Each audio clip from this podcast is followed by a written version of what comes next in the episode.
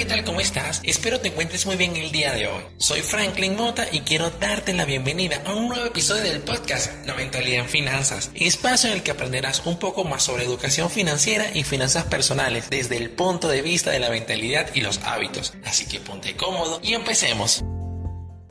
El día de hoy quiero hablarte acerca de la famosa frase, no coloques todos tus huevos en una sola canasta.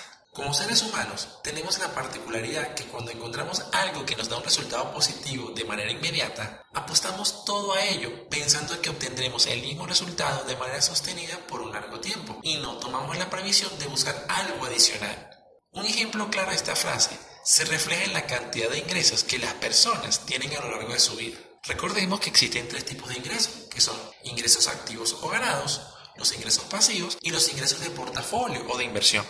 La mayoría de las personas solo poseen un ingreso, el cual proviene de su empleo. Durante la mayor parte de su vida solo mantienen ese ingreso apostando a que siempre estará allí para ellos, apostando a que siempre les servirá como proveedor de ingresos infinitos hasta que se hacen viejos y recurren a la otra fuente de ingresos conocida como seguro social y repiten el mismo ciclo de solo tener una fuente de ingresos, es decir, todos sus huevos en una sola canasta apostando a lo seguro.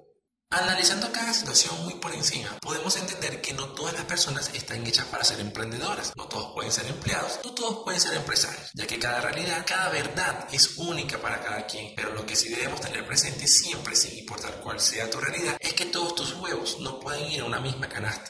Tú que me escuchas, ya te tuviste que haber dado cuenta con esta nueva covidianidad que las cosas no se mantienen lineales como esperamos. Siempre habrá un sacudón que nos obligará a tomar otro camino y diversificar.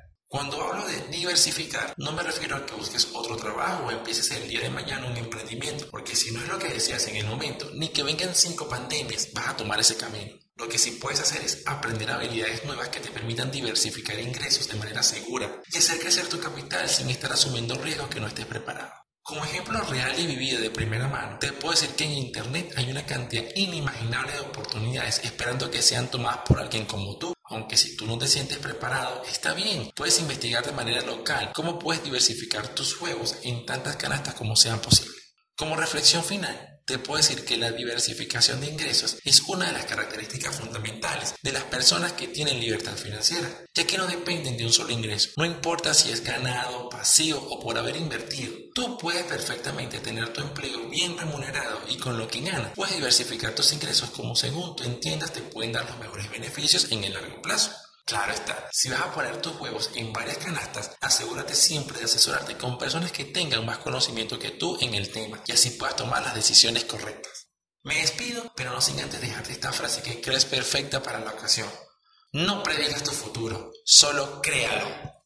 Te invito a que compartas este episodio con algún familiar y tus conocidos y me sigas en mi cuenta de Instagram como arroba temática financiera y en mi página de Facebook como temática financiera oficial, donde subo material exclusivo a diario. Nos escuchamos en el próximo episodio de La Mentalidad Finanzas. Soy Franklin Mota, que tengas excelente resto del día. Hasta luego.